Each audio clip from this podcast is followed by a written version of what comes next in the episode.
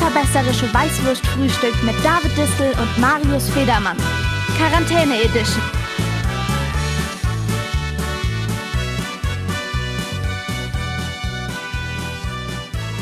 Ja. Servus, grüß Gott. Hallo miteinander, hallo Marius. Servus Distel, wie geht's? Ja, passt bei dir. Auch sehr gut. Freut mich. Wir haben. Ja. Willkommen im Jahr 2021, ja? Ja. Oh, direkt nochmal. Ja, logisch. Sorry. Direkt nochmal ins Intro angesprungen. Ja, also herzlich willkommen ähm, zur ersten Folge im neuen Jahr. Eigentlich wollten wir die schon gestern aufzeichnen, aber dann ähm, ja, sind diverse Dinge dazwischen gekommen. Eigentlich wollten wir damit das Jahr abschließen. Naja, ähm, jetzt eröffnen wir halt das neue Jahr damit. Ja, mit unserer Bundeskanzlerin Dr. Angela Merkel. Die man hier auf dem Bildschirm sieht, mit ihr eine Collage aus ihren neueres Ansprachen. Hast du die neuere Ansprache schon angeschaut, Marius? Nee. Ich habe sie angeschaut. Ich bin, ich bin ein treuer Oppositioneller und höre mir nicht an, was die Regierung sagt. Als die da oben sagen. Genau. Die Menschen. Naja, ähm, ich habe sie angeschaut. Es war gewohnt langweilig. Ähm, es waren penetrant laute Nationalhymne im Hintergrund. Ja. Aber ähm, es war dann doch am Ende auch kurz etwas rührend, als sie sich sozusagen verabschiedet hat und gesagt hat, das sei jetzt ihre letzte Neujahresansprache. Und da muss auch ich als Nicht-Unionsanhänger sagen, wenn ich schaue, was da so danach vermutlich kommen wird, werde werd ich da sogar etwas traurig. Also es sind keine Tränen geflossen. Ja, Ansichtssache, gern. Ja, es sind keine Tränen geflossen, aber es war schon, war schon okay. Also viel besser wird es womöglich nicht. Aber wie kann man sich das vorstellen bei dir zu Hause, wenn ihr die angeschaut habt? War das dann so, dass du aufgestanden bist und die Nationalhymne mitgesungen hast und ja. vielleicht sogar noch irgendwie so eine schöne Deutschlandfahne in der Hand hattest? Oder wie, wie war das? Hand das Herz. Groß auf dem Fernseher dann und sowas? Nee, nee, ich habe sie gestern auf YouTube angeschaut. Ähm, noch vor dem offiziellen Release tatsächlich. Die wird ja irgendwie am Abend im, im Fernsehen angeschaut, äh, ausgestrahlt und ich habe sie schon mittags angeschaut. Hat irgendwer hier geleakt aus dem, aus dem Kanzleramt. Gab schon ja. auf YouTube. War, war der, wie heißt er noch, der Bundeska Bundeskanzleramtsminister ähm, Braun, Helge Braun, Helge Braun. War wieder ein bisschen viel am Handy. ja, hat er wieder ein bisschen viel, auf, ein bisschen viel auf YouTube rumgespielt, der Meister. So war's. Naja, jetzt machen wir mal wieder uns groß. Genug die Angel angeguckt. Ja, wie war denn dein Silvester, Marius? Äh, fein, sehr fein. Ähm, ja, kleine Runde, nichts Großes, aber ich habe ich hab ordentlich ähm, was vom, vom Havanna rumgetrunken. Ich habe da gute Bekanntschaft gemacht, habe einige Mojitos mir zum Jahresabschluss dann doch gegönnt. So muss es sein. Ja. Bei dir? Ja, ich habe im allerkleinsten Kreis gefeiert, also nur, nur meine Freundin und ich und ja, ein bisschen Sekt getrunken. Ich habe Pizza gemacht, also ich habe sie gemacht, wohlgemerkt.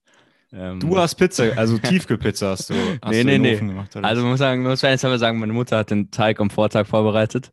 Der musste über Nacht aufgehen. Aber ich habe die, die Pizzen geknetet und belegt und so weiter. Aha. Ja, das aber, ist wirklich, also für die Zuschauer ist es jetzt vielleicht gar nicht so was Überraschendes, aber für mich ist es wirklich, ähm, als würde mir jemand erzählen, dass er auf dem Mars gewesen ist, weil was ich an Davids Kochkünsten ansonsten miterleben durften, war jetzt äh, weniger berauschend. Ja, ja, schon, dass du mich mal Marseille besucht hast zum Beispiel, oder? Und ich habe ja, einige Tage mich aus dem gleichen Nudeltopf ernährt. Ja. ja, das waren grobe Zeiten, aber inzwischen habe ich natürlich auch eingesehen, dass Kochen eine wunderschöne Kunst ist und möchte mir das auch nach und nach aneignen. Man muss sagen, also das äh, ist aber gut. Da ist ja, ja sehr nice. Naja. Ich habe heute Morgen auch was ganz Krasses gelesen.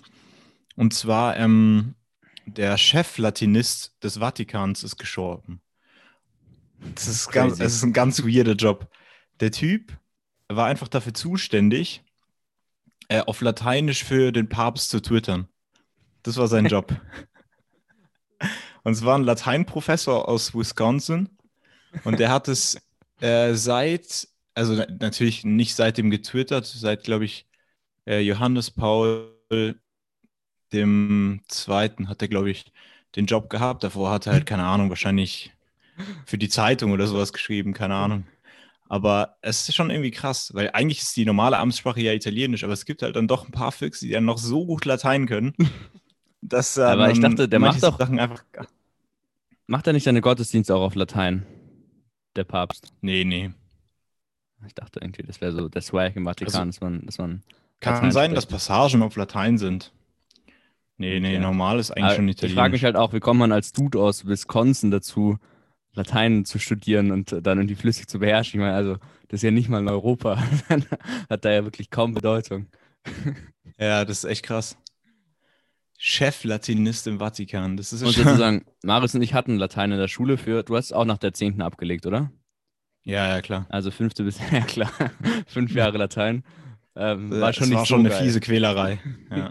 War schon nicht das beste Fach auf jeden Fall. Na, stell dir vor, dann sagst du dir noch, okay, ich gebe mir noch zwei Jahre mehr bis zur Oberstufe, mache ein nice Abitur und dann studiere ich den Quatsch nochmal, keine Ahnung, bis zum Master oder was weiß ich, was man da macht. Ja, schon wir- wieder noch promoviert hat, das In jetzt auch noch. meinem, wir sind in meinem Studium auch schon ein, zwei Latein-Lehramtsstudentinnen über den Weg gelaufen, was ich auch nicht genau wie ich Ja? reagieren soll. Ja. Aber mal, ja, muss auch geben. Ja, da ist äh, der Toga-Party-Swag auch ganz groß. Vielleicht, ja. Nee, die waren eher zurückhaltendere junge Damen. Nee, aber ja, ist ja irgendwo ist natürlich auch was Schönes, aber krank. Aber Wenn du mal Kinder hast, lernen die Latein? Hast du dich da schon entsch- entschlossen? Und Altgriechisch. Ne, Hebräisch auch noch. Da richtig Druck aufgebaut. Ja. Ich weiß es noch nicht. Ich muss mich noch mal mehr mit der wissenschaftlichen Lage dazu befassen, ob einem das wirklich so viel hilft beim Sprachenlernen. Da muss ich noch mal abwägen. Oder ob das wirklich nur so ein Elitenbildungsquatsch ist. Naja, ist jetzt auch nicht das Allerwichtigste, muss man sagen. Nee. Ich muss die Entscheidung auch noch nicht jetzt fällen. Also ich will ja, durch die Blume irgendeine Ankündigung machen. dachte ich mir schon. Klang gerade auch ein bisschen, Nee, nee. Naja, naja, kommen wir langsam zur Sache, oder? Weil wir wollen heute, das haben wir glaube ich noch gar nicht gesagt, das ähm, vergangene Jahr rekapitulieren. Einfach einmal ganz 2020 in einen Podcast packen und wir haben uns ja eine Zeitobergrenze von einer Stunde gesetzt, weil wir große Freunde von Obergrenzen sind. Besonders bei Flüchtlingen. Mhm. Okay, Joke. Aber ähm, ja, und deswegen haben wir einiges vor heute, würde ich sagen. Ähm, wir haben uns wir einen loslegen. Fahrplan sogar aufgezeichnet, gemeinsam. Also ihr werdet heute eine außergewöhnlich gut strukturierte Folge erleben mit den smoothesten Übergängen wahrscheinlich des ganzen Jahres, obwohl das Jahr hat Ja. ja jetzt erst angefangen. Naja, und ah, kleine Ankündigung noch dazu, nächstes Jahr, also nee, ist ja jetzt schon dieses Jahr, ähm, weil wir ein bisschen verkackt haben, äh, wollen wir ja auch ein bisschen was ändern am Konzept, machen wir eine zweite Staffel sozusagen, aber wissen auch noch nicht so konkret was. Deswegen auch, vielleicht auch hier schon mal der Aufruf, wenn ihr Feedback habt oder so, dann schreibt uns gerne und auch uns würde total interessieren. Ich mache nochmal eine Instagram-Umfrage auch, ähm, was ihr denn an dem Podcast mögt, was ihr nicht so mögt. Also mögt ihr irgendwie mehr die Diskussionen links gegen ganz links, mögt ihr mehr, wenn wir ein bisschen was erklären, internationale Konflikte oder ähm, ja, Randthemen oder ganz was, Andreas, die jugendliche Sicht auf die Welt. Ich weiß es nicht. Ähm, würde uns mal interessieren. ja, schreibt uns einfach, warum, warum ihr den Podcast hört. Hört ihr den nur, um uns einen Gefallen zu tun? Oder? weil ihr wirklich überhaupt Einfach nichts zu schreiben, tun warum. habt. Nee, ähm, ja, das wäre wär auf jeden Fall gut. Dann können wir mal ein bisschen evaluieren und uns dann überlegen, wie wir das noch per perfektionieren. Ja, chillig, dann fangen wir gleich inhaltlich an, oder? Wir haben gesagt, als erstes wollen wir ein bisschen über Krisen sprechen. Ja, wir wollen es ein bisschen so in drei Parts gliedern. Ich glaube, das kann man schon mal sagen. Wir wollen im ersten Part ein bisschen über Krisen sprechen. Ich glaube, welche Krise sich da besonders aufdrängt, das ist, ist klar. Und dann wollen wir ein bisschen über die Weltpolitik, Veränderungen der Weltpolitik sprechen und dann zu guter Letzt nochmal auf die Entwicklungen 2020 in Deutschland.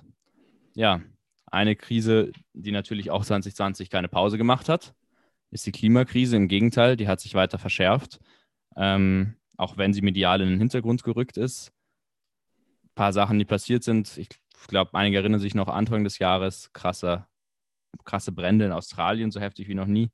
Später hat es auch gebrannt in Kalifornien, im Amazonas natürlich, da brennt sowieso irgendwie immer. Ja, Ja.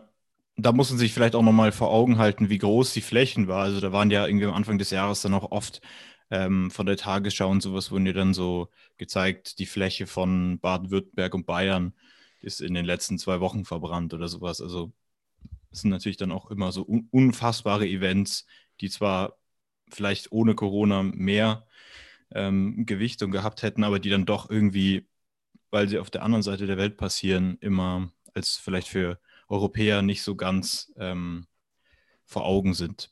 Ja, und das ist fatal, finde ich, weil Ähm, Gerade beim Amazonas, der gilt ja als die grüne Lunge der Welt sozusagen, des Weltklimas. Und da sind wir vermutlich schon sehr nah am Kipppunkt. Also das heißt, irgendwann wird ein Punkt erreicht sein, wenn genug abgebrannt ist, wo der Wald sich nicht mehr regenerieren kann, auch wenn wir ihm helfen. Wenn, wenn wir da irgendwie bewässern, pflanzen, wird es nicht mehr möglich sein und dann ist er einfach dem Tod geweiht sozusagen. Man weiß bei diesen Kipppunkten immer nicht genau, wann die kommen, aber es gehen immer mehr Wissenschaftler davon aus, dass wir da beim Amazonas schon relativ nah dran sind. Und ja. Das wäre natürlich. Und das Ding ist halt, dass es, dass es nicht wieder zurückzudrehen ist. Also, das sind praktisch Sachen, die man nicht durch, äh, durch keine Ahnung, auch auf anderen Teilen der Welt, ja. in anderen Teilen der Welt Bäume ja. pflanzen, ähm, genau, wieder zurückdrehen kann. Ja, ein anderes Beispiel ist zum Beispiel, was ich ein sehr anschauliches Beispiel für einen Kipppunkt finde, ist das ähm, Eisschild in Grönland, ja. weil man muss ja denken, in Grönland ist es zwar kalt, aber das ist eigentlich nicht so kalt, dass da ein Eisschild entsteht.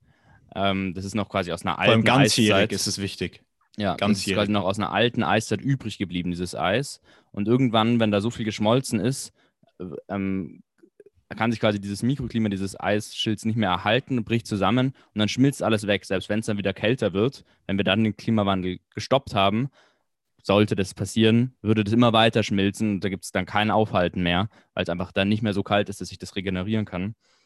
Ähm, und das ist natürlich klar, dass das alles zusammenhängt. Dann ähm, der Eisschild zum Beispiel reflektiert ja Sonne zurück ins, ähm, in die Atmosphäre und wenn er das nicht mehr tut, dann erhitzt sich die Erde weiter, Meeresspiegel steigen, ähm, ja, vieles weitere.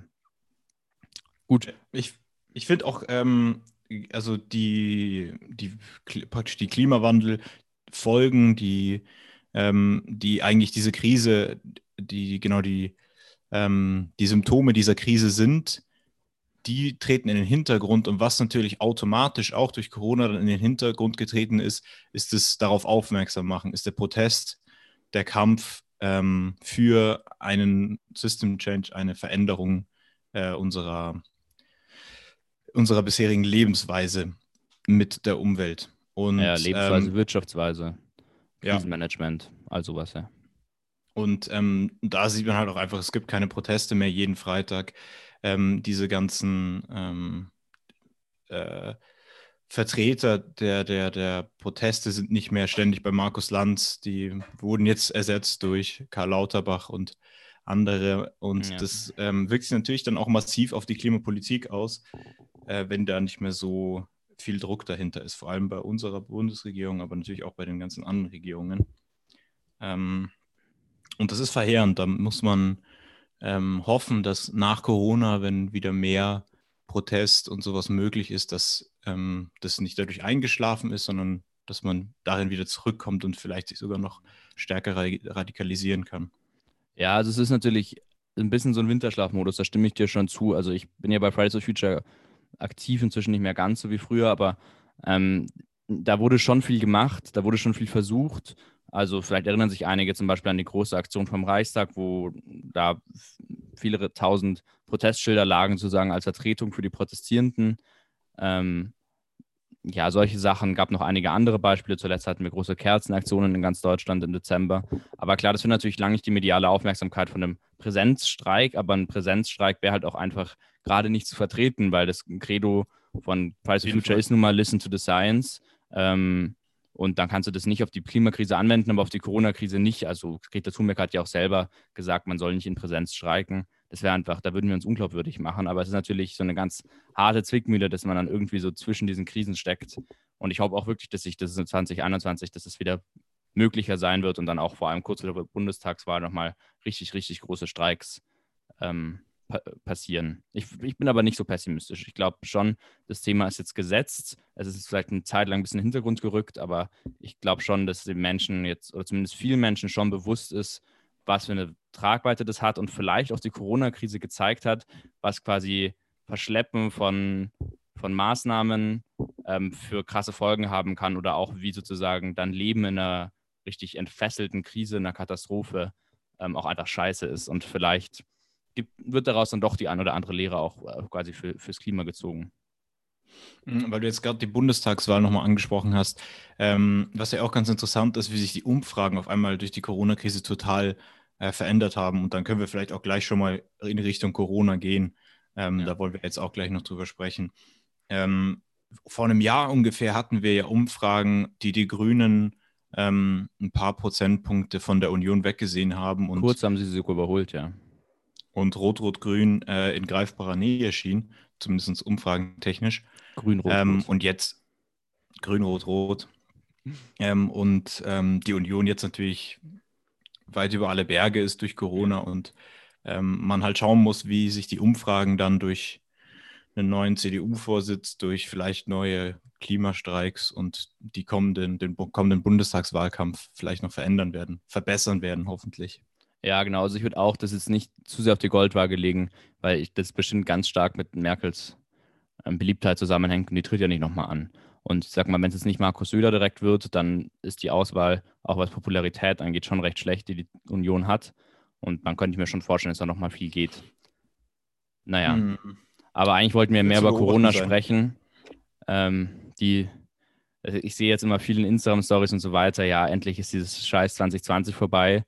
Und ähm, so geht es mir natürlich auch. Aber Mai, Corona wird 2021 noch ein großes Thema bleiben. Die Zahlen sind gerade so hoch, wie sie noch nie waren. Ich fürchte, durch Silvester, Weihnachten werden sie noch weiter ansteigen.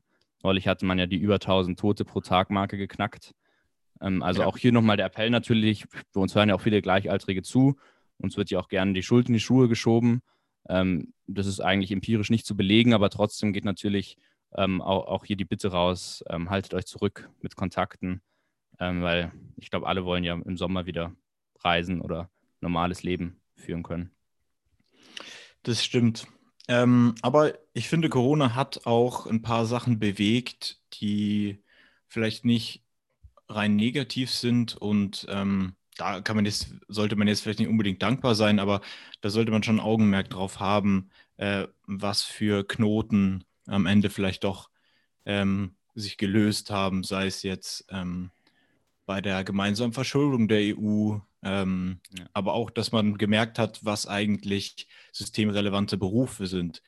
Ähm, ich glaube, so stark wie in der Corona-Krise ist es selten ähm, zutage getreten. Und was man natürlich dazu auch sagen muss, ist, welche Bevölkerungsgruppen da am meisten von äh, belastet sind. Das ist ja nicht der Topverdiener und das sind auch vor allem dann eher weniger ähm, weiße Männer, ja. sondern oft eben Menschen mit Migrationshintergrund, ähm, viele Frauen, die in solchen systemrelevanten Berufen arbeiten.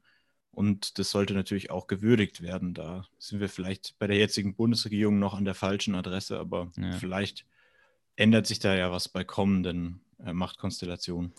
Ja, ich finde, das hat halt, die Corona-Krise hat auch solche bereits bestehenden Ungerechtigkeiten, du hast es angesprochen, dass derart wichtige systemrelevante Berufe so schlecht bezahlt werden. Andere Berufe, wo es eigentlich, finde ich, nicht logisch ist, dass sie unfassbar gut bezahlt werden ähm, dass diese Ungleichheiten wurden, finde ich, ein bisschen durch die Corona-Krise zum Teil auch nochmal stärker offengelegt und ähm, mehr sozusagen ins öffentliche Bewusstsein zurückgerufen. Also ich meine, auch wenn man überlegt, wer hat richtig viel Geld verdient in der Zeit, dann waren es die Klattens und dann waren das auf internationaler Ebene natürlich Jeff Bezos, dann waren es die Aldi-Leute und so weiter.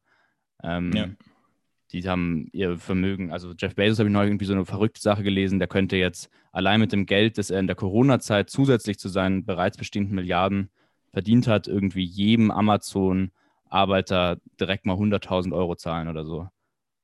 Ja, und was da dann natürlich noch, was da dann natürlich noch auffällt, ist, dass äh, er bei Amazon selber, aber sich zumindest in Deutschland und in Ländern, wo das vergleichbar ist, ähm, hartnäckig gegen Tariflöhne wehrt und ja. so weiter. Also da sieht man dann schon immer diesen, ähm, ja, diese, diese soziale Ungerechtigkeit und den Zwang unseres Wirtschaftssystems, ähm, solche Arbeitsverhältnisse zu schaffen. Und da drängen sich dann einfach auch neue Fragen auf, ob man nicht die Corona-Krise, ähm, wenn, wenn man die finanziell bewältigt, wer da, ähm, das ist ja jetzt auch die Ideologie der schwarzen Null bei der Union so ein bisschen gefallen, ähm, wie man dann diese Neuverschuldung am Ende bezahlt. Und da gibt es ja dann Parteien und Vertreter, die möchten, dass man so ein bisschen ähm, vielleicht sowas wie eine einmalige Vermögensabgabe und sowas ins Spiel bringt. Und ähm, ja, sowas hatten wir einfach vor der Corona-Krise nicht, dass über sowas lautstark diskutiert wurde. Ja, das stimmt. Ähm, ja, hoffen wir, dass sich da was tut, sonst müssen wir sie halt aufessen. Ja. Joke. Ähm, naja, gut, also Eat Corona ist natürlich das, das prägende ähm, Thema gewesen. Jeder andere Jahresrückblick fokussiert sich auch stark darauf. Wir haben jetzt gesagt, ich meine, da gibt es nicht viel zu diskutieren, das ist eine riesige Scheiße. Ähm, aber wir wollen das jetzt nicht zum, zum einzigen Thema in diesem Jahresrückblick machen, äh, sondern auch jetzt mal dann langsam weiterschreiten, würde ich sagen. Ja. Ähm, hier kommt der smooth Übergang Corona, ähm, wo ist das erste Mal ein großer, ein großer, ähm, in großen Maßstäben in China aufgetreten. Ähm, China behauptet zwar mittlerweile, das kommt nicht aus, ähm, aus China selbst, das Virus. Ich glaube, die, die wissenschaftliche Lage dazu ist noch nicht ganz klar. Ähm, Fakt ist aber, das hat sich da als erstes groß verbreitet und es wurde auch lange vertuscht. Ähm, ich glaube, wir alle erinnern uns an diese ersten Blogger und Ärzte, die dann da stumm geschalten wurden, quasi von der chinesischen Regierung.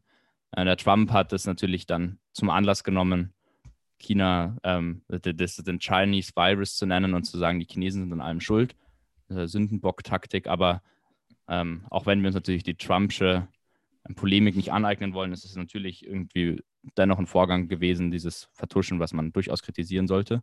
Und damit sind wir schon beim Thema bei Verschiebungen ähm, von Machtverhältnissen auf weltpolitischer Ebene und jetzt erstmal auch mit Blick auf China, die sich ja nach und nach als neue Supermacht etablieren. Ähm, ja, hat sich wie getan in China, ne?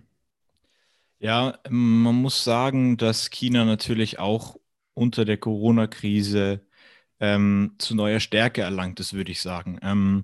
Ich würde den Fokus vielleicht gleich mal auf die Frage äh, setzen, dass man ja so ein bisschen so einen Kampf der Systeme sieht. Wir haben in den westlichen Demokratien ganz horrende äh, Corona-Zahlen, auch viele Corona-Tote gehabt. Ähm, auch die USA waren natürlich ultra stark betroffen. Und China hat das irgendwie, zumindest wirtschaftlich, wahnsinnig gut gemeistert. Mhm. Jetzt schon wieder ein starkes Wirtschaftswachstum und ähm, das stärkt natürlich sowohl die, die chinesische KP ähm, als auch die, ähm, den Anspruch, den sie hat an, die, an den Rest der Welt. Ich hab ja, sie haben es ja auch ganz stark so, so, stilisiert, muss man sagen. Ich meine, sie haben dann ja ihre, ihre Hilfsflieger in sämtlichen Staaten mit großen chinesischen Flaggen landen lassen und dann da die Hilfsgüter ausgeladen. Und ja. ähm, na klar, wenn man auf die Welt schaut, gibt es viele Länder, auch in denen nach wie vor noch nicht ähm, klar ist, in welchem politischen System die die nächsten Jahrzehnte fahren. Und ähm, da muss man schon aufpassen. Ähm, klar, China hat einfach andere Möglichkeiten, als es Demokratien haben. Wir haben ähm, Grundrechtsbeschränkungen sozusagen verhängt, die wären bei uns im, im, im Leben nicht denkbar, wären einfach nicht vereinbar mit dem Grundgesetz. Und ich sehe schon auch die Gefahr, dass sich jetzt der ein oder andere Autokrat oder so denkt, ja gut, dann gehen wir noch weiter in diese, in diese autoritäre Schiene. Ja, auf jeden Fall. Ich würde sogar sagen, ähm, es ist fast neben der politischen Dimension natürlich auch immer eine Frage der ähm, wirtschaftlichen Dimension. Unser liberaler westlicher Kapitalismus scheint einfach dann doch diesem politischen Kapitalismus Chinas unterlegen zu sein dass dort zentral geplant wird, dass dort zentral entschieden wird ähm, und dann einfach Masken da sind, dass einfach Beatmungsgeräte da sind, was bei uns dann ähm, wahnsinniger Planungsaufwand ist. Dann man, hat man auf der einen Seite irgendwo viel zu viele, auf der anderen Seite viel zu wenig. Ähm, das ist auf jeden Fall eine Frage, ähm, die nicht so einfach zu beantworten ist mhm. und ähm, die, wo, wo man einfach auch einfach sieht, dass, glaube ich, innerhalb unserer, Demo unserer Demokratien, unserer ähm, Wirtschaftssysteme auch Kräfte herrschen, die sich von China inspirieren lassen wollen. Also gerade Konservative schielen ja so ein bisschen auf diesen starken äh, Überwachungsstaat in China, ähm, schielen ja so ein bisschen auf so den, den gläsernen Bürger und sowas. Und ähm, das sind natürlich so diese ersten Mechanismen, äh, die die chinesische Regierung natürlich noch viel weitergetrieben hat, aber die so ein bisschen in diese Richtung des chinesischen Systems gehen. Ja, obwohl man natürlich, also hast es gesagt, es ist sozusagen unserem System äh, in dieser Hinsicht überlegen, aber das hat natürlich eine riesige Kehrseite. Ähm, und zwar ist es eben, du hast es schon angesprochen mit dem gläsernen Bürger. In China ist jetzt dieses Punktesystem. Ich glaube, das wird jetzt dann irgendwie gerade eingeführt, wo man sozusagen, wenn man irgendwas gut macht, kriegt man Punkte und wenn man was schlecht macht, verliert man Punkte und das entscheidet darüber, was man arbeiten darf, was man studieren darf, ob man verreisen darf und so weiter. Aber auch vieles anderes hat sich ähm, in dieser Schiene getan in China im vergangenen Jahr, also was Freiheitsbeschneidungen angeht. Ähm, ein Beispiel ist natürlich Hongkong. Da haben wir schon mal ausführlich drüber gesprochen im Podcast, aber ähm, ich, ich wiederhole es trotzdem noch mal kurz. Hongkong war quasi so ein, ähm, also hieß es immer zwei Systeme, äh, ein Land, zwei Systeme, genau. Also Hongkong hat ein bisschen anderes System als China gehabt, war demokratischer, ähm, freiheitlicher, auch zum Beispiel was Pressefreiheit und so weiter anging. Und das wurde jetzt äh, entgegen den Vereinbarungen im letzten Jahr von China eigentlich weitestgehend abgeschafft, auch natürlich im Schatten der Corona-Krise, als kein großer Protest möglich war. Und ich glaube, das darf man nicht vergessen, wenn man über diese Art von Systemwettbewerb spricht. Es kann sein, dass sich China jetzt besser bewertet in der Corona-Krise. Vielleicht oder wahrscheinlich liegt es auch zum Teil daran, dass sie halt so rigoros durchgreifen können. Hängt bestimmt auch ein bisschen mit der politischen Kultur zusammen. Ähm, aber auf der anderen Seite ist eben dann sowas, anderes Thema wären die Uiguren, ähm, die muslimische Minderheit im Westen Chinas, die interniert wird in Lager. Ne, dass sowas dann einfach dadurch möglich wird. Und ich glaube, das ist eigentlich kein Preis, den zumindest hier in Deutschland viele Menschen bereit wären zu zahlen, oder? Auf jeden Fall. Aber ähm, ich würde sagen, dass man jetzt auch nicht beobachten kann, dass sich die ähm, Staats- und Regierungschefs unserer ähm, westlichen Demokratien anstellen und China mit breiter Brust ähm, die Stirn bieten. War jetzt gerade irgendwie ein bisschen komischer Sprichwort, aber auf jeden Fall die Stirn bieten. Und ähm, so, sondern man sieht eher, man hat eher das Gefühl, da wird ein bisschen ähm, gekuscht, da hat man eher Angst, dieser chinesischen Wirtschaftsmacht ähm, im Weg zu stehen. Äh, viele osteuropäische Länder haben ja mit dieser Seidenstraße ähm, dann doch eine enge wirtschaftliche Kooperation eingegangen im, in den letzten Jahren auch. Und ähm, wir sehen auch zum Beispiel, dass VW ähm, Zwangsarbeiter in Xinjiang, also in dieser Region der Uiguren, ähm, in, in ihren Produktionsstätten mitbenutzt und, und ähm, praktisch die, die chinesische Politik dort aktiv unterstützt. Ähm, und, auch bei Hongkong war der Aufschrei in Europa nicht besonders groß, als dort die ähm, ja, die Pressefreiheit und, und die westlichen Werte abgeschafft wurden. Ja, muss man sagen, da war er wahrscheinlich noch am größten von den USA, von Trump. Ähm, wir werden später von noch, Großbritannien auch.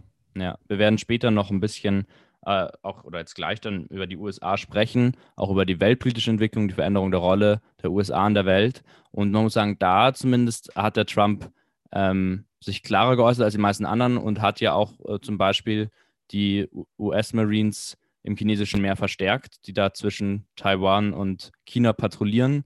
Und natürlich, ich meine, die chinesische Regierung rüstet auch massiv auf, ist ähm, zumindest langsam etwas mehr zu befürchten, dass dieser Handelskrieg, der jetzt dann doch länger zwischen USA und China getobt hat, oder auch einfach diese Rivalität womöglich irgendwann ähm, im kommenden oder in den kommenden Jahren auch noch ähm, militärisch in Teilen ausgetragen werden könnte. Zu hoffen ist es natürlich nicht.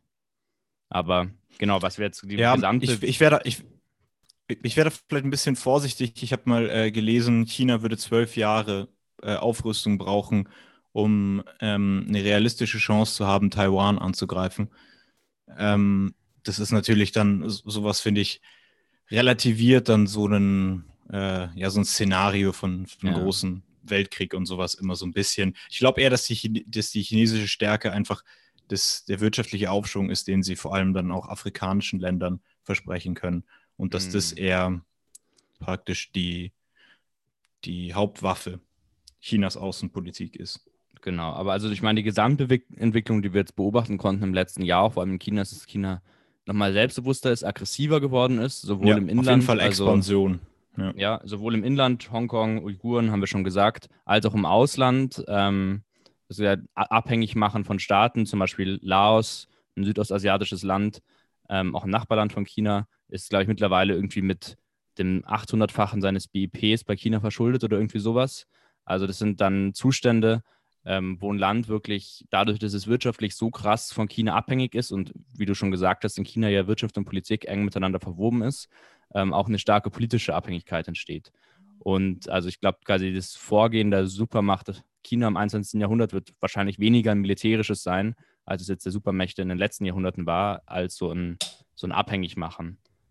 Ähm, ja. Ja, genau. Vor allem in Afrika ist es dann halt besonders bitter, weil Europa da, sagen wir mal, so eine Rolle gehabt, also so praktisch nach der, nach der Entkolonialisierung so eine Rolle gehabt haben könnte, wo man denen Demokratie, Wohlstand und sowas hätte bringen ja. können, man es aber eher im Gegenteil genutzt hat und die noch mehr ja, aber auch hat. Und jetzt kommt halt China. Halt auch sagen. Ja, klar, ja. nee, auf jeden Fall. Also, es ist halt nur bitter vielleicht am Ende ja. für Afrika, weil dadurch die Chancen für ähm, Afrikanerinnen, Afrikaner in, in äh, westlich orientierten Demokratien zu leben, ja. so ein bisschen zunichte gemacht wird. Das stimmt natürlich. Und ähm, also klar, auf der einen Seite sind, die, ist die EU da selber schuld. Also die, die Handelsverträge mit Afrika sind derart ausbeutend und unfair. Ja. Das ist ähm, ja, das ist, hat schon koloniale Züge nahezu. Und ähm, aber klar, für die Afrikaner tut es einem leid. Das rückt natürlich in einigen Staaten dann die Wahrscheinlichkeit für eine echte Demokratie schon eher in weitere Ferne. Ähm, um da auch nochmal ein Beispiel zu bringen, ich habe ja vorhin das mit Laos angesprochen. Was heißt es denn, wenn ein Land so hoch bei China verschuldet ist? Ähm, in, in, in, Afrika gibt es zum Beispiel einige Länder, wo dann ähm, quasi zur Rückzahlung beispielsweise die gesamte Stromversorgung an chinesische mhm. Konzerne verkauft oder, werden muss. Oder, oder das Eisenbahnnetz. Oder das Eisenbahnnetz. Oder auch den Fair, äh, in, ich weiß nicht mehr, in welchem Land das war, aber da wurden zumindest die gesamte ähm, äh, Fernsehinfrastruktur in China verkauft. Und es mhm. ist total verrückt, wenn man sich dann da die Sendungen anschaut, was dann für ein Bild von China natürlich gezeichnet wird, weil sowas ist in China immer politisch gesteuert. Da ist der öffentlich-rechtliche Rundfunk eben nicht ähm, mhm. ja, unabhängig, sondern das ist wirklich ein Staatsfunk. Und ähm, das ist natürlich. Da gibt es eine richtige GEZ-Mafia. genau, dass Millionen von Menschen in, in, afrikanischen Ländern dann ein falsches Bild von, von China, von der chinesischen Politik vermittelt bekommen. Krass, ja. Ähm, ja, naja. bei, bei dem Vorpreschen Chinas ähm, auf dem afrikanischen Kontinent und ähm, im Rest der Welt merkt man natürlich auch, ähm, dass da, dass ja, dass, dass ja dann Vakuum herrscht. Das heißt, jemand muss sich zurückgezogen hab, haben und da sind wir dann natürlich bei der vormaligen oder immer noch Supermacht USA, USA. Ähm, die auf dem Rückzug sind. Auch unter Donald Trump heißt es mehr Protektionismus, mehr ähm, ja, eben einfach dieses America First und weniger Weltpolizei spielen. Genau, also ja. das ist, finde ich, das ist natürlich jetzt eine Bilanz irgendwie der ganzen Trump-Präsidentschaft, nicht nur unbedingt des letzten Jahres, aber ähm, das ist durchaus irgendwie so eine Beobachtung, die man, die man macht, dass ähm, Truppen wurden viel abgezogen aus Deutschland, das gibt jetzt vielleicht der US-Senat wieder, aber zum Beispiel auch aus Syrien, wo das ja ähm, die, die kurdischen Kämpfer im, im Norden Syriens krass destabilisiert hat und Assad ähm, da ganz schön einen Weg geebnet hat. Aber auch in anderen Teilen der Welt. Die, die, die kurdische Region war ja auf dem Weg, in eine demokratische Vorform eines Staates zu werden. Also da muss man auch sagen, dass ähm, Amerikas Interessen da dann halt auch einfach immer nur rein strategisch und ähm, ja, kostenminimierend sind. Naja, aber ähm, das ist, glaube ich, war das jetzt 2019 sogar noch, aber wenn es ein aktuelleres Beispiel für 2020, auch dafür, ähm, wie sich der der US-amerikanische Außenpolitikstil geändert hat, ist, glaube ich, die Soleimani-Krise gewesen, Anfang des Jahres, ähm, was nochmal so diese Unberechenbarkeit ähm, der, vor allem der Trumpschen Außenpolitik gezeigt hat, wo, ich denke, die meisten haben das mitbekommen, ähm, damals war der, der Hashtag Dritter Weltkrieg äh, in den Trends, ähm, der iranische Kommandeur der Kurzbrigaden, im Soleimani hieß der Mann, äh, von der im Irak im Irak, ja, im Irak von einer US-amerikanischen ähm, Rakete abgeschossen wurde. Und der Mann war in Iran unfassbar beliebt, äh, galt so ein bisschen als der zweitmächtigste Mann des Landes, hat eben diese Al-Quds-Brigaden, die ähm, so eine Art ähm, inoffizielle zweite Armee der, des Irans sind und zum Beispiel im Irak, in Syrien viel mitmischen, geleitet. Und der wurde ermordet ähm, was natürlich irgendwie politisch oder, oder diplomatisch total überraschender Schachzug war. Äh, haben auch die ganzen Präsidenten vor Trump nicht gemacht, weil natürlich ähm, die Gefahr dann war, dass in, in Iran das Pulverfass hochgeht, äh, dass ein richtiger Krieg ausbricht. Und da muss man sagen, das iranische Regime ist ein theokratisches, unfassbar autoritäres Regime, aber da haben sie echt einigermaßen die Nerven bewahrt. Das muss man sich mal vorstellen. Das kannte man vorher gar nicht, dass sozusagen dann irgendwie da die, ähm, die, die, das theokratische Regime, die, die, die in Anführungszeichen Vernünftigen sind, ähm, die eben diesen Krieg dann nicht ähm, haben kommen lassen. Ja, das Problem ist einfach, dass die gesamte Region dadurch immer stärker destabilisiert wird. Die, ähm, die Politik Trumps baut eben nicht auf, ähm, wie man das jetzt vielleicht davor bei, bei Obama gesehen hat, auf stärkerer Zusammenarbeit mit den Ländern dort, auf vielleicht einer Deeskalation ähm, mit, dem, mit dem Iran auf, sondern da werden dann einfach Sachen so ein bisschen aus dem Bauch raus ja. ähm, entschieden, die, die am Ende vielleicht eben dann viele Menschenleben kosten oder einen Krieg auslösen, auslösen können. Ja, ich, ich war ja zu dem Zeitpunkt im Iran, also beziehungsweise kurz danach ähm, war ich im Iran und habe halt gemerkt, ähm, wie das sozusagen dann das iranische Regime für sich ausnutzen konnte, weil dieser Soleimani wirklich überall plakatiert war. Also in Teheran, aber auch in jeder anderen Stadt waren riesige Soleimani-Plakate an jeder Ecke ähm, die Menschen haben dem auch ernst, ernsthaft hinterher getrauert. Da gab es große Trauerzüge, was eigentlich überraschend war, weil das iranische Regime im Iran unfassbar unbeliebt ist. Also es gibt kaum eine verhasste Regierung auf der Welt als die iranische Regierung von ihren Bürgern. Ähm, ganz oft sind Leute auf der Straße auf mich zugekommen und haben gesagt, hey, wir hassen die Regierung auch. Nur irgendwie so, um das mal gesagt zu haben. Habe ich auch in keinem anderen Land erlebt. Ähm, aber dem, der Mann war tatsächlich sehr beliebt und hat sozusagen das hat dann insofern dem Regime in Iran halt genützt, dass sie damit den Amerika-Hass weiter schüren konnten und so vielleicht einige Menschen zumindest eine Zeit lang hinter sich wieder versammeln konnten. Muss sagen, kurz später haben sie aus Versehen ähm, ein, ein, Passagierflugzeug abgeschossen, in dem viele iranische Menschen waren. Dann waren wieder alle sauer auf die Regierung. Also besonders lang hat das nicht gehalten. Aber ähm, ja, das war irgendwie eine, eine spannende Beobachtung da vor Ort, wie, das, wie, wie krass das sozusagen dann die iranische Gesellschaft da beeinflusst hat. Man muss vielleicht auch nochmal, um das so ein bisschen nochmal kurz einzuordnen, sagen, dass es natürlich nicht erlaubt ist, was die ja, USA da gemacht haben. Das ist völkerrechtswidrig nicht erlaubt. Das ist ähm, äh, jemanden einfach umzubringen. Ähm, wenn das abseits eines Krieges und sowas passiert, dann ist es natürlich ein Völkerrechtsbruch, aber dass es Donald Trump wenig schert wie auch eine, die ein oder anderen US-Präsidenten vor ihm. Das ist natürlich klar. Und was man ähm, aber auch sagen muss, noch kurz, natürlich finden wir, fanden wir den Soleimani auch scheiße. Also das war ein ja, natürlich, Arschloch, der hat grausame ähm, Kommandos rausgegeben in allen möglichen Krisenregionen da in der, äh, im, im, Mittleren und Nahen Osten. Aber ähm, klar, so das kann halt keine auch. Rechtfertigung ja, sein. Natürlich, also so, so läuft halt Diplomatie nun mal. Ich kann nicht einfach die Leute, die dir unangenehm sind, mal eben abschießen.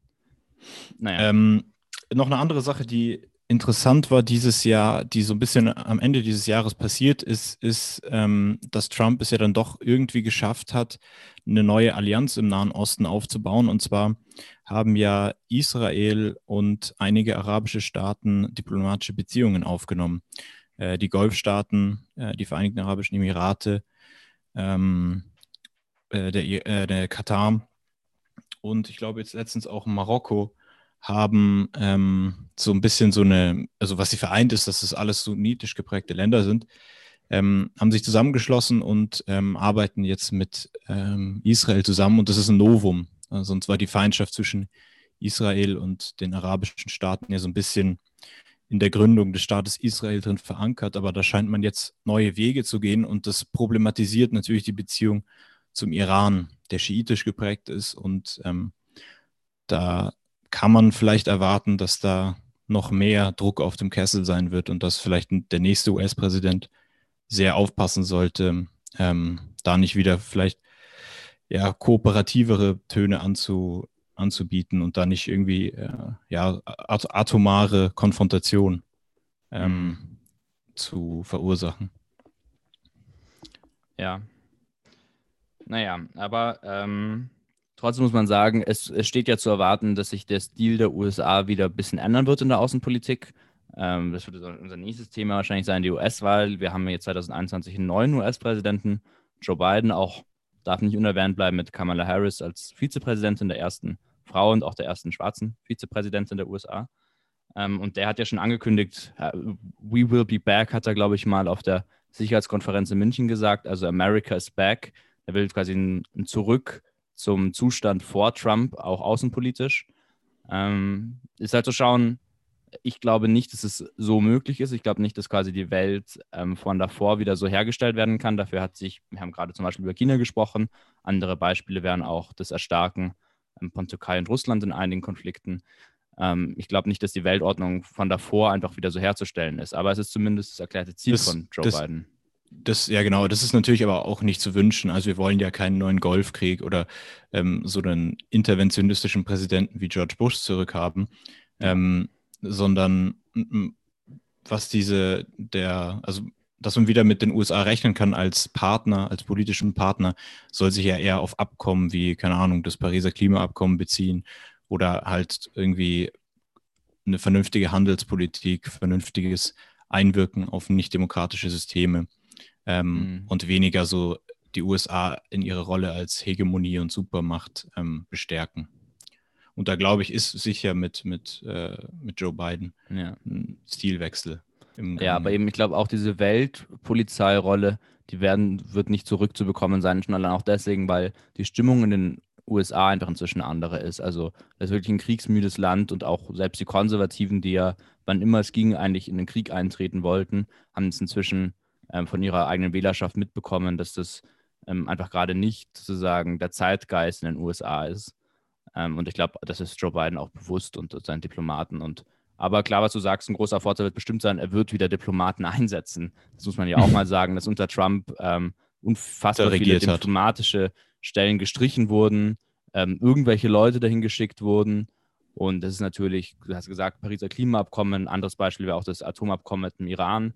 Ähm, lauter solche ja, genau. diplomatischen Meisterwerke dadurch wieder zerfallen sind, geschweige denn neue natürlich überhaupt gar nicht erst angedacht wurden. Und ähm, da steht natürlich jetzt zu hoffen, dass da wieder ein paar vernünftige Menschen ähm, ans Ruder gelassen werden. John Kerry wird ja wieder Außenminister, glaube ich, oder? Nee, nee, nee, nee. Der war Außenminister, der wird jetzt nee, nee. Klima, Klimaminister. Beauftragter. Klimabeauftragter, ja. ja. Naja. Ähm, Außenminister wird auch, äh, nee, Verteidigungsminister wird auch äh, das erste Mal ein Afroamerikaner sein. Mhm. Ähm, wird auch erst mal eine indigene Frau in die, in die Administration unter Biden kommen. Ja. Also mal schauen. Es ist auch sehr, sehr auffallend, dass, dass Joe Biden auf Diversität setzt und nicht auf politische Veränderung. Mhm. Zumindest bisher. Naja, ähm, Repräsentation ist auch, ist auch wichtig. Stimmt, das muss man immer dazu sagen. Äh, unser nächstes Thema ist dann Weißrussland. Da haben wir auch noch überhaupt nicht drüber geredet.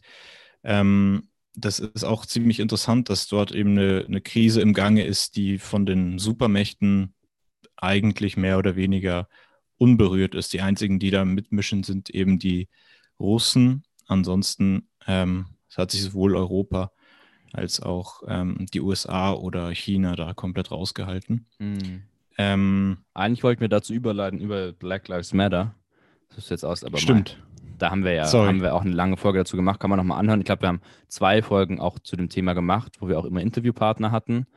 Ähm, genau, ich glaube, da muss man aber auch nicht so viel dazu sagen, weil das war wirklich, glaube ich, eigentlich das präsenteste Protest-Movement äh, im letzten Jahr, äh, ausgelöst vom durch den Tod, den Mord an George Floyd in den USA und der ja auch viele Debatten zu, zu rechtsextremistischen Behörden bei uns aufgeworfen hat. Dazu kommen wir später nochmal. Aber nur nochmal hier der smooth Übergang, dann hättest du es fast ausgeklammert. Ich reiche ihn nach. Ähm, ah, sorry. Kein Problem. Aber ja, zurück zu Weißrussland. Ähm, genau dort war ja eine Wahl gewesen ähm, in diesem Jahr und ähm, der bisherige Diktator, der seit, glaube ich, 25 Jahren dort regiert, ähm, wurde zumindest nach offiziellen Angaben im Amt bestätigt. Das haben die Leute die die Bevölkerung aber anders gesehen. Die haben wohl jemand anders gewählt.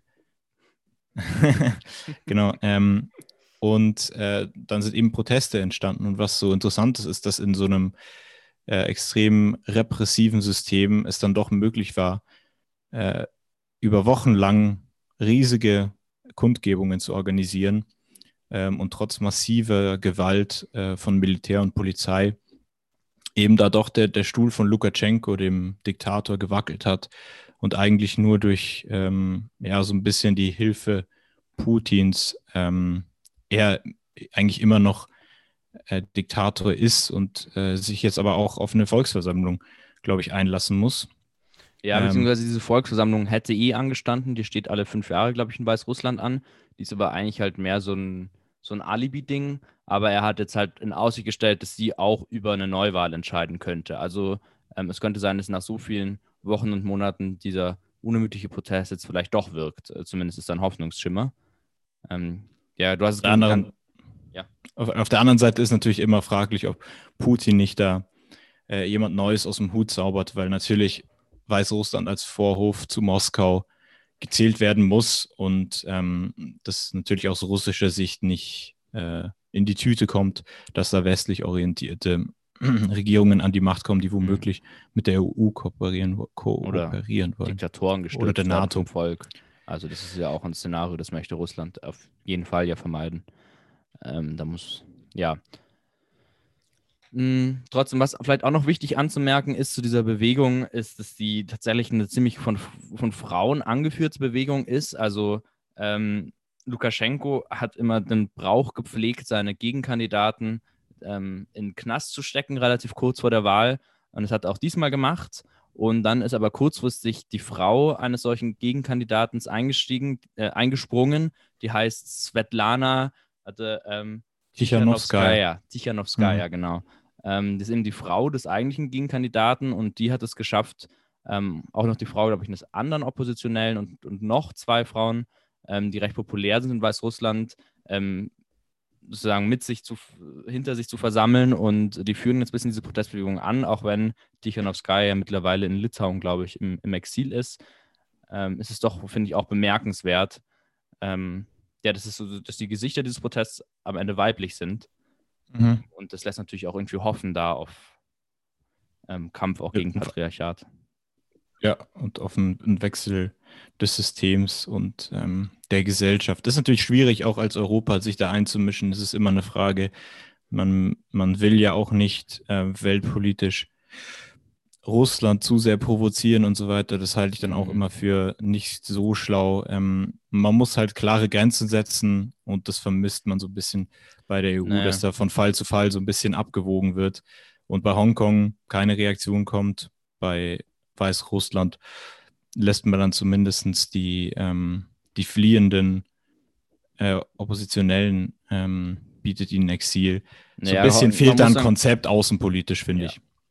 Das ist aber ein Grundproblem von europäischer Außenpolitik. Die gibt es halt auch einfach nicht so wirklich. Es gibt ja keinen europäischen Außenminister. Ja, ich würde das sogar runterbrechen auf Deutschland, dass es kein außenpolitisches Konzept gibt, wie man mit, ähm, mit Autokratien umgeht, sondern das nach eigenem äh, Gutdünken dann immer so ein bisschen ja, rumwurschtelt.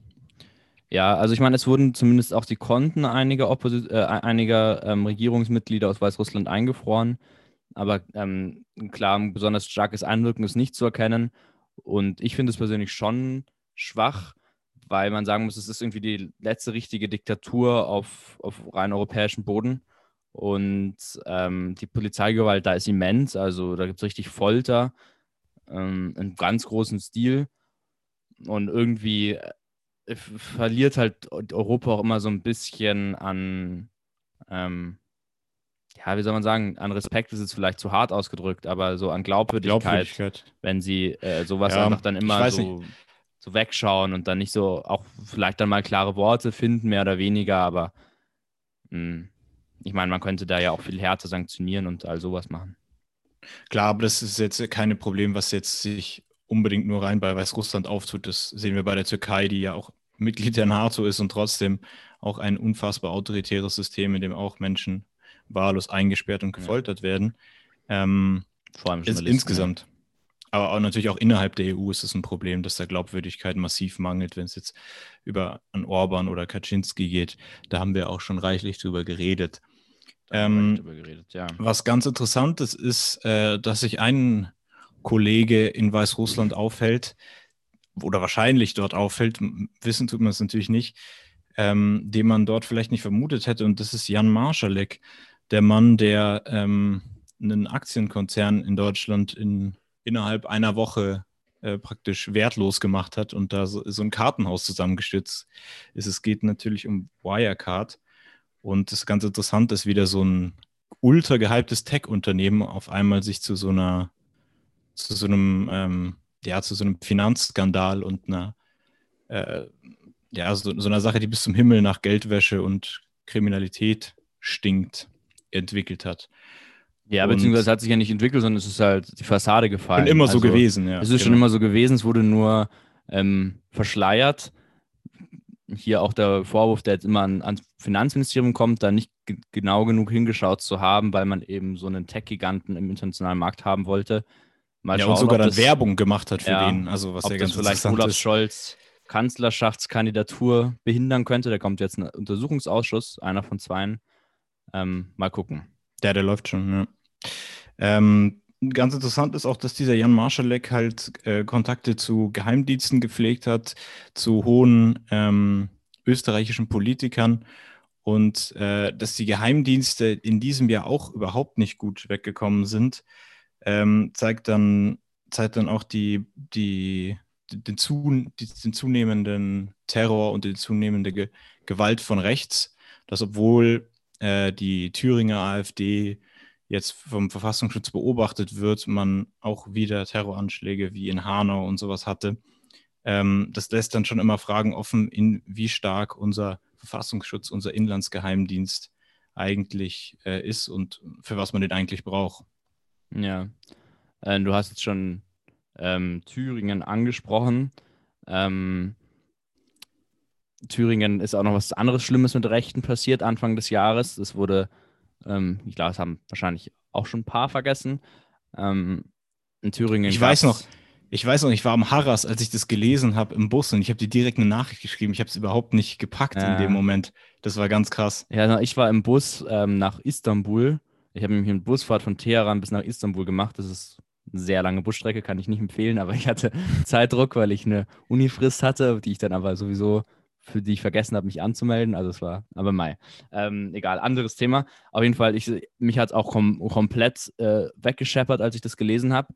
Ähm, in Thüringen wurde nämlich Anfang des Jahres ähm, anders als erwartet nicht Bodo Ramelow zum Ministerpräsidenten gewählt, also der einzig, einzige Linke im P Deutschlands, ähm, sondern Herr Kemmerich ähm, von der FDP. Kna ganz knapp über die 5%-Hürde sind die nur gehüpft in in, in Thüringen. Äh, da auch nochmal, ich will ganz kurz da einhaken, was ich ja da beim Kämmerich auch noch so super fand, dass er ja Wahlplakate gemacht hat, äh, wo drauf stand, die einzige Glat Glatze, die im Geschichtsunterricht nicht geschlafen hat. Und ja, dann hat dieser Mann sich äh, mit AfD-Stimmen hat zum Ministerpräsidenten Thüringens ja. wählen lassen. Das ist echt eine Ironie der Geschichte, ist unglaublich. Eine weitere Ironie, weniger politischer Natur. Der Mann, der, der sich als Glatzenträger auch selbst bezeichnet, ist übrigens Chef einer Friseurkette. Das ist der Humor. Ja. auch irgendwie wild. Ähm, naja, auf jeden Fall, ähm, der Vollspacko hat sich äh, wählen lassen mit Stimmen von, ähm, also das Szenario war eben das, dass auf der einen Seite ähm, sich Ramelow von Rot-Grün wählen lassen wollte. Da gab es eben ein, zwei Stimmen zu wenig und dann wurde darauf gebaut, dass das die Union dann quasi toleriert. Und auf der anderen Seite hat die ähm, AfD einen Gegenkandidaten gestellt und eben die FDP.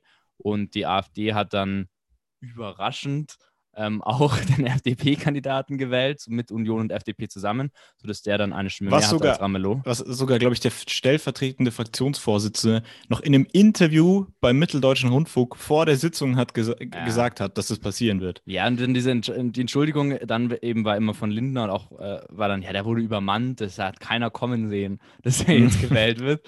Was ich wirklich so, so dreist finde. Also ich meine, x Kommentatoren haben das vorher gesagt, das kann passieren das war irgendwie, stand es im Raum und ich meine, der Mann hätte dann, wenn er wirklich so übermannt gewesen wäre, ja auch die Wahl ablehnen können. Aber im Gegenteil, der, äh, der ist sehr selbstsicher aufgestanden, hat gesagt, ich wähle, nehme die Wahl an, hat sich da vorne hingestellt und hat auch einen ganzen Tag ähm, darauf beharrt, dass er jetzt hier der demokratisch gewählte äh, Ministerpräsident ist und dass die Brandmauer, von der dann immer gesprochen wurde, gegen rechts, die, die stünde ja ähm, die stünde ja sehr stabil. Ja, genau, dass sie weiterhin besteht.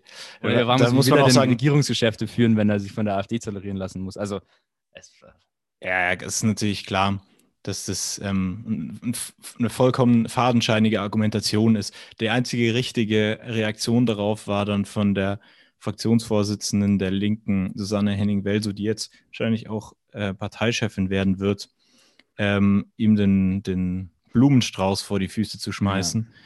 Ähm, was natürlich ein starker Stark. Move war.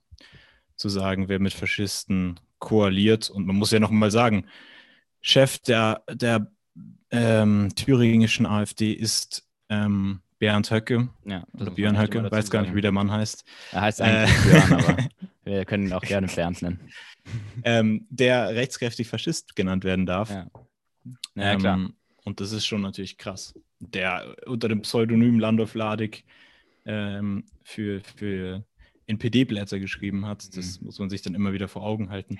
Ja, dass die FDP da überhaupt nicht mehr ja, keine gute Figur macht im Kampf gegen rechts. Und, ja, und das ähm, ist natürlich symptomatisch ähm, für, für, was, was wir jetzt schon ein paar Mal im Podcast gesprochen haben, eben wie in ähm, gerade auch in ostdeutschen Bundesländern, aber auch in anderen auf kommunaler und anscheinend auch auf Landesebene ähm, dieses Kooperationsverbot mit der AfD, ähm, zumindest von vielen Funktionären aus der Union, anscheinend auch der FDP, immer stärker in Frage gestellt wird. Und ja, ähm, ja es steht zu befürchten, dass früher oder später dann womöglich doch mal eine Landesregierung mit der AfD zustande kommt. Ähm, zum Beispiel äh, Annegret Kamm-Karrenbauer, die da ja noch Unionsvorsitzende war, ist sie auch immer noch, aber halt auf Abruf, ähm, muss man sagen, hat es ihren Job gekostet, weil die da nicht schnell genug die thüringische CDU zum Umlenken gebracht hat, ähm, musste die das Handtuch werfen. Das war natürlich einer von vielen Fehltritten, das war jetzt nicht der einzige Grund, aber das war so die Spitze des Eisbergs. Ich erinnere sich an den letzten Karneval, da waren auch einige ja. problematische Vorfälle. Ja, Christian ähm, Lindner hat es erstaunlicherweise überlebt, der ist ja einfach krass mächtig in seiner Partei, obwohl er sich auch ein Misstrauensvotum erstellen musste, aber naja, mal schauen. Kann mir auch in der One-Man-Show kann natürlich auch nur einer gewinnen. Ja, aber ich, ich muss sagen, wenn die FDP so schlecht abschneidet bei der nächsten Bundestagswahl, wie es die, die, die, Umfragen vorhersagen, dann könnte ich mir vorstellen, dass da vielleicht doch auch mal neue Zeiten anbrechen. Und ich mag die FDP nicht, aber es gibt doch auch ein, zwei Bundestagsabgeordnete, ähm, die etwas vernünftiger sind, ähm, zum Beispiel Konstantin Kuhle und ähm, die, glaube ich, dann ganz gute Aussichten hätten. Also vor allem jetzt auch Konstantin Kuhle wird da schon viel gehandelt. Und dann hätten wir wieder eine sozi sozialliberalere FDP vielleicht und dann ähm, wäre mit der Partei ah, ja. doch nochmal Ob das so realistisch ist, weiß ich nicht. Muss man dann am Ende sehen. Ich glaube schon. Ähm, ja, wollen wir nicht zu lang über äh, Kleinstparteien reden. Das ist dann auch irgendwo immer eine Frage der Relevanz. und Spaßparteien.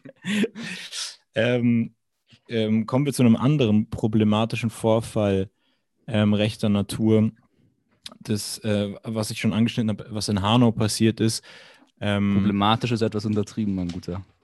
Ja, ich will, also problematisch in, in der Hinsicht nicht, dass dort ein Terroranschlag passiert ist und dass mhm. dort zehn Menschen umgebracht wurden, ähm, sondern dass man sich fragen muss, warum unsere ähm, Beamten das nicht verhindern können, dass sich solche Angriffe mehren und mhm. jetzt eigentlich jedes Jahr immer wieder passieren. Ähm, ja, genau, Hanau war ja sehr bedenklich finde eins von vielen, also 2019 war ja auch der Anschlag in Halle, war die, die Ermordung von, von Lübcke, wo jetzt die Prozesse ja beide ähm, dieses Jahr ein Ende finden oder gefunden haben. Die kommen, glaube ich, beide in, in lebenslang mit Sicherheitsverwahrung. Ähm, ja, der Hanau-Täter, muss man sagen, hat sich selbst umgebracht. Der hat keinen Prozess mehr bekommen, was natürlich für Hinterbliebene auch ähm, hart ist, dass ihm das verwehrt bleibt. Und ähm, aber er ist trotzdem exemplarisch für einen neuen rechten Terror, der immer stärker geworden ist, jetzt eben in den letzten zwei Jahren in Deutschland, ähm, der von so Internetgeburten irgendwie verübt wird. Also der war ähnlich wie der Halle-Täter auch einer, der sich äh, im Internet radikalisiert hat, ähm, in Foren rechtsextremer, antifeministischer, ähm, antisemitischer Natur und das ist natürlich, muss man auch sagen, für Behörden irgendwie ein neues Risiko, ähm, das sich natürlich bei der schieren Größe des Internets auch schwerer handhaben lässt. Aber natürlich hast du total recht, es ist ein Skandal, dass in Deutschland, gerade wo wir ja da geschichtlich wie kein anderes Land vorbelastet sind, ähm, wieder solche, ähm, solcher Terrorismus ähm, auf dem Vormarsch ist. ist. Ja. ja. Ähm, vor allem problematisch finde ich dann natürlich, dass ähm, man jetzt auch nicht sagen kann, äh, da, also man muss eben Angst haben, dass gerade in der Polizei und solche ähm, und solchen äh, solchen, solchen Staatsorganen sich gerade besonders viele Sympathisanten solcher Leute herumtreiben.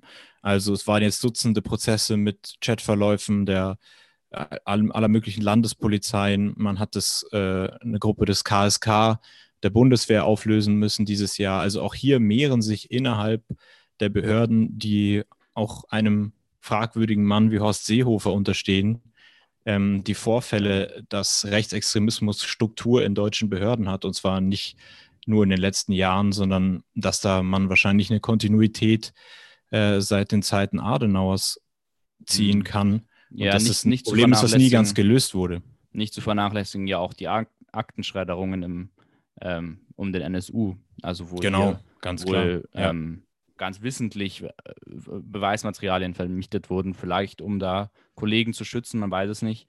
Also das ist, das finde ich auch eine sehr besorgniserregende ähm, Enthüllungsserie eigentlich in den letzten Monaten. Ähm, wie ja, viel fast schon Jahre. Ja, aber ich finde, also jetzt, ja, 2019, 2020 ist schon nochmal besonders viel ans Licht gekommen. Ähm, wie viel brauner Sumpf sich auch in unseren Behörden ja, versteckt. Und das ist natürlich auch ähm, scheiße für die anderen Beamten, muss man schon sagen. Ähm, weil irgendwie kann man nicht mehr von Einzelfällen sprechen. Und ähm, ja, muss da einfach jetzt viel genauer hinschauen. Ja, das Problem ist halt, wenn sich jemand wie Horst Seehofer, um mal bei der Personalie zu bleiben, ähm, trotz Druck von Black Lives Matter, trotz Druck, der, ähm, der jetzt ausgeübt wird wegen dieses rechten Terrors und der, ähm, der Gewalt, die in Deutschland immer mehr zunimmt von rechts außen, ähm, dass er sich trotzdem erfolgreich einer, ähm, ja, einer, einer Grunddurchleuchtung unserer Polizeibehörden ja, von, äh, ähm, äh, auf Rechtsextremismus widersetzen kann. Und das ist natürlich, ähm, wenn das nicht passiert, dann wird sich auch an dem ganzen äh, Staatsorgan nichts ändern. Dann ja, ist alles, ja. was da an Stellschrauben ein bisschen gemacht wird, am Ende ein Tropfen auf den heißen Stein. Ja, ich meine, also diese Ablehnung einer Rassismusstudie bei der Polizei erfolgt ja, ja mit der Begründung, ähm, ja, Rassismus sei ja verboten und deswegen können es das ja bei der Polizei äh, gar nicht geben. Also, ja, das, sind, das sind Sprüche, die haben eine Logik, die kennt man sonst nur von äh, Drogenbeauftragten der Bundesregierung, dass sich das Bundesinnenminister leisten können. Da ist auch wirklich fragwürdig, warum der Mann immer noch seinen Job hat. Und ähm, um da vielleicht nochmal ins, ins nächste Thema reinzugehen, Horst Seehofer hat sich auch erfolgreich gewehrt, ähm, lange die, die Migrationspolitik zu verändern. Und man hat auch nicht das Gefühl, dass jetzt während der deutschen Ratspräsidentschaft da irgendwelche Knoten geplatzt sind, sondern nach wie vor leben Menschen in unfassbaren Zuständen an den europäischen Außengrenzen. Und ähm, ich, man hat es gar nicht mehr so im Kopf, aber dieses Jahr waren ja auch die Vorfälle da an der türkisch-griechischen Grenze, wo Wasserwerfer, Tränengas und äh, NATO-Stacheldraht gegen flüchtende Menschen die nach der mhm. Genfer Konvention erstmal aufzunehmen sind und dann wird entschieden, was mit denen passiert. Ja, es, äh, es häufen sich ja auch die Berichte zu illegalen Pushbacks von den, von den griechischen Inseln, ja. also dass sozusagen Migranten ähm, aufs Meer ausgesetzt werden, ähm, was ganz klar der Gen Genfer Flüchtlingskonvention widerspricht, was illegal ist. Ähm, jetzt gerade ähm, auch an den ähm, europäischen Außengrenzen im, im Balkan ähm, haben wir in Bosnien-Herzegowina, ja. In Bosnien-Herzegowina, wo ähm, eben in Camps äh, es keinerlei Beheizung gibt, überhaupt nichts und ähm, der Winter ich ist, nicht mal verheerend ist. Ja, ja ähm, und klar, der Moria-Brand war, glaube ich, ähm, also der Brand des Camps Morias auf, auf Lesbos war also so der medienträchtigste Moment zumindest, aber am Ende auch nur eines von vielen Ereignissen, ähm, in dieser katastrophalen Flüchtlingspolitik der, der, der, Europäischen Union, auch Deutschlands. Also muss man sagen, sind ja in Deutschland unfassbar viele Kommunen aufnahmebereit. Nur wir haben halt einen Innenminister, der, der sogenannte Alleingänge verhindern will, ähm, was äh, total inhumane Politik ist, meiner Meinung nach, und auch der vieler anderer Menschen natürlich.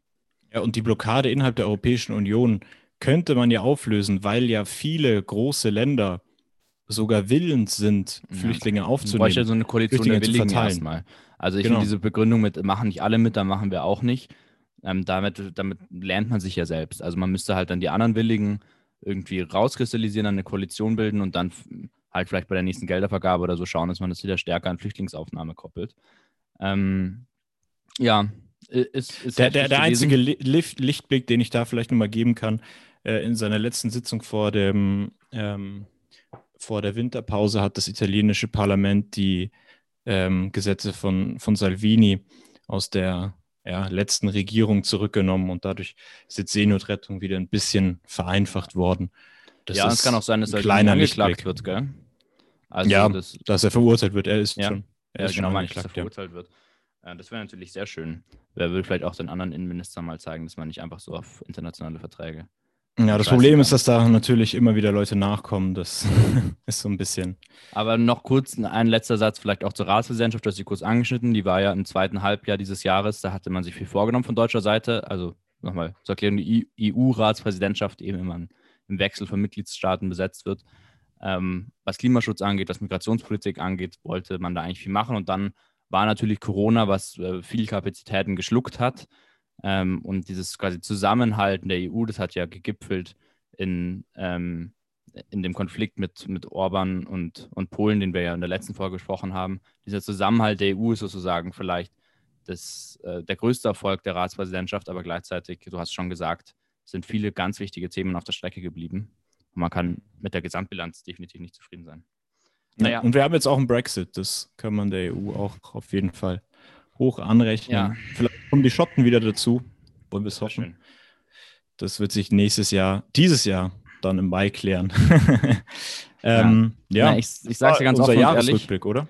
Ich glaube, wir sind über der Stunde. Ich habe vergessen, auf die Uhr zu schauen, als wir angefangen haben. Also vielleicht die Menschen, ähm, die sich das als Video anschauen, müssen dann für den Rest auf, auf Spotify switchen. Ähm, ja, wir werden auch das evaluieren, ob wir weitermachen als Videopodcast oder ob es wieder rein Audio wird. Auch dazu gerne Meinungen an uns.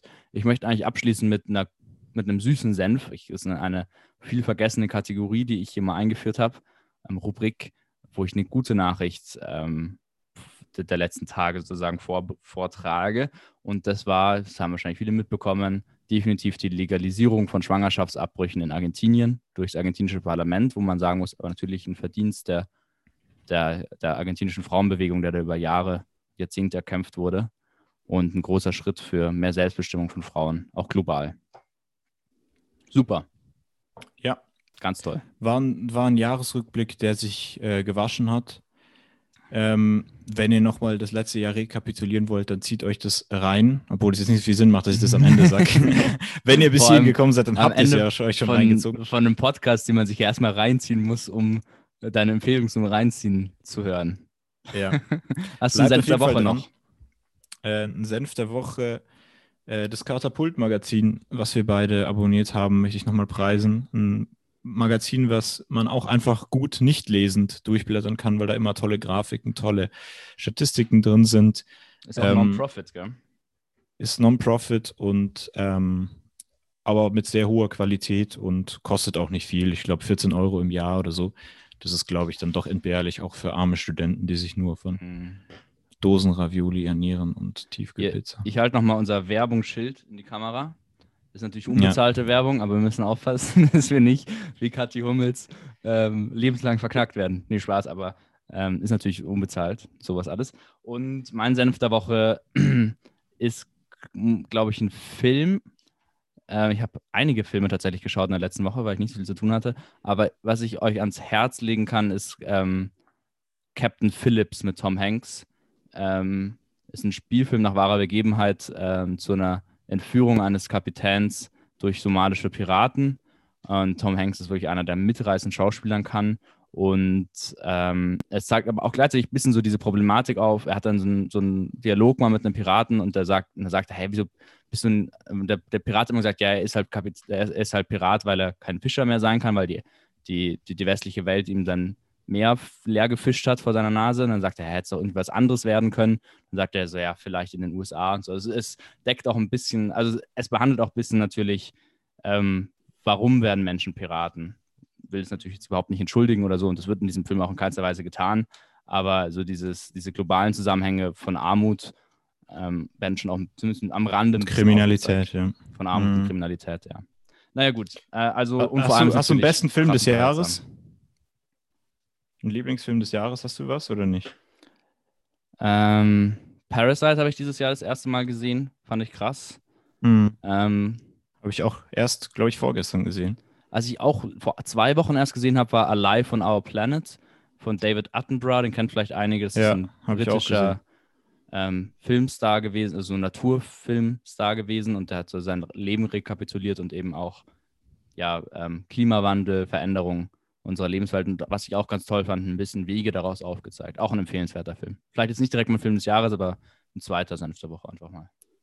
Kennst du, äh, hast du Tenet gesehen von Christopher Nee. Nolan? Nee, Auch ein Hammerfilm, muss man sich reinziehen. okay, zieh ich, zieh ich mir rein. Der kam auch wirklich dieses Jahr raus, nicht so wie Parasite. Okay. True. Na gut, Gut, Dann- ja, kommen wir zum Schluss.